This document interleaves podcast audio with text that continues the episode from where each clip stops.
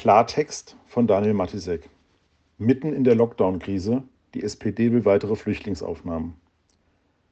Verwundert rieb sich manch einer diese Woche die Augen, als er las, dass die SPD ernsthaft die weitere ungebremste Masseneinwanderung von Flüchtlingen forderte.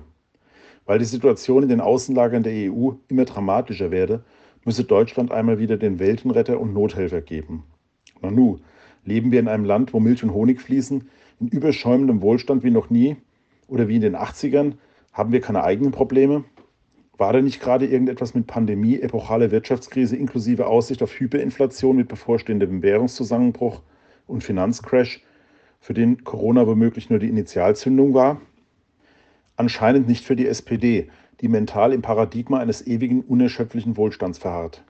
Diese existiert zwar längst nur noch in zurechtgebogenen Statistiken und durch stetige Verschiebung der Vergleichsebenen, ja, gegenüber Burkina Faso oder Nicaragua steht Deutschland noch prächtig da. Nicht jedoch im G20-Vergleich, wo Deutschland fortwährend an Spar- und Haushaltsvermögen, an Exportkraft, an Innovations- und Bildungsniveau verliert. Doch für rot-grüne Weltverbesserer muss sich Deutschland nicht nur für seine in Stein gemeißelte Überprivilegiertheit gegenüber der dritten Welt entschuldigen. Es kann sein schlechtes Gewissen auch nur dadurch besänftigen, dass es sich selbst bis aufs letzte Hemd nackt macht und jedem eine Heimstatt bietet, der aus den Krisengebieten dieser Erde anklopft wobei die nominellen Fluchtgründe ganz egal sind, von Bürgerkrieg über Hunger bis Klima. Wer flieht, dem glaubt man seine Beweggründe. Auch wenn die Mehrzahl der aus afrikanischen Staaten oder Afghanistan stammenden Flüchtlinge unterwegs erstmal ihre Papiere wegwirft. Dass in Deutschland aktuell dramatische Zustände im Einzelhandel, in den Familien, in der Künstler- und Kulturszene herrschen, dass die Arbeitslosigkeit explodiert und Altersarmut grassiert, All diese Sorgen und Nöte ihrer eigenen einzigen Kernklientel interessiert die SPD von heute herzlich wenig. Sie sorgt sich lieber um das Los von Menschen in tausenden Kilometern Entfernung, die es heim ins Reich der Integration, Weltoffenheit und sozialen Grundsicherung zu holen gilt. Was die eigene Bevölkerung betrifft, so hat SPD-Bundesvorsitzende Saskia Esken diese Woche die Erwartungshaltung klargestellt, indem sie wörtlich sagte, es wird Zeit, dass die Deutschen Verzicht lernen. Wer hat uns verraten, Sozialdemokraten? Dieser einstige USPD-Gassenhauer dürfte nach 100 Jahren bald erneut zum Wahlspruch all derer werden, die hierzulande einst als sozial Abgehängte dieser Partei beitraten oder ihr die Stimme gaben. Dann nämlich spätestens, wenn sie merken werden, dass die SPD heute vor allem von abgehobenen, staatlich alimentierten Akademikern und selbstgerechten Wohlstandseliten beherrscht wird, die sich mit entrückten Weltverbesserungsfantasien beschäftigen zum Beispiel durch Propagierung von obergrenzenfreier Migration in hoffnungslos überstrapazierte Sozialsysteme, während hierzulande Wohlstand verbraten wird, Staatsschulden explodieren und Corona bedingt immer mehr Menschen auf der Straße landen.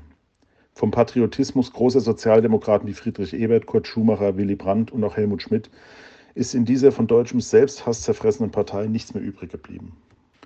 Ihre Bundestagsfraktion will jetzt unbeirrt Nägel mit Köpfen machen und die Flutung Deutschlands mit kulturfremden Wirtschaftsmigranten inmitten der Pandemie weiter akzelerieren. Es sollen noch viel mehr Flüchtlinge kommen und hierfür soll nun sogar das Aufenthaltsgesetz geändert werden. Dessen Paragraph 23 soll fortan statt dem bislang bestehenden Genehmigungsvorbehalt des Innenministeriums bei Flüchtlingsaufnahmen ein grundsätzlich erteiltes Einvernehmen voraussetzen, sofern nicht binnen kürzester Zeit etwaige konkrete sicherheitspolitische oder außenpolitische Bedenken geltend gemacht wurden. Auf gut Deutsch, die SPD will eine künftige Politik der vollendeten Tatsachen. Damit wäre das Asylrecht dann vollends ad absurdum geführt. Doch darauf kommt es dann auch nicht mehr an, angesichts der de facto Aushöhlung von Grundrechten in einer seit 1945 nicht mehr dagewesenen Form.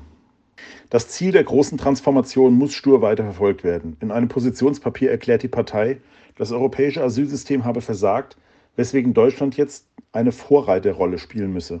Ex-Verfassungsschutzpräsident Hans-Georg Maaßen twitterte dazu ebenso treffend wie trocken, Zitat, Vorreiter, der Einzige, der hinter uns herreitet, wird vermutlich Luxemburg sein. Zitat Ende.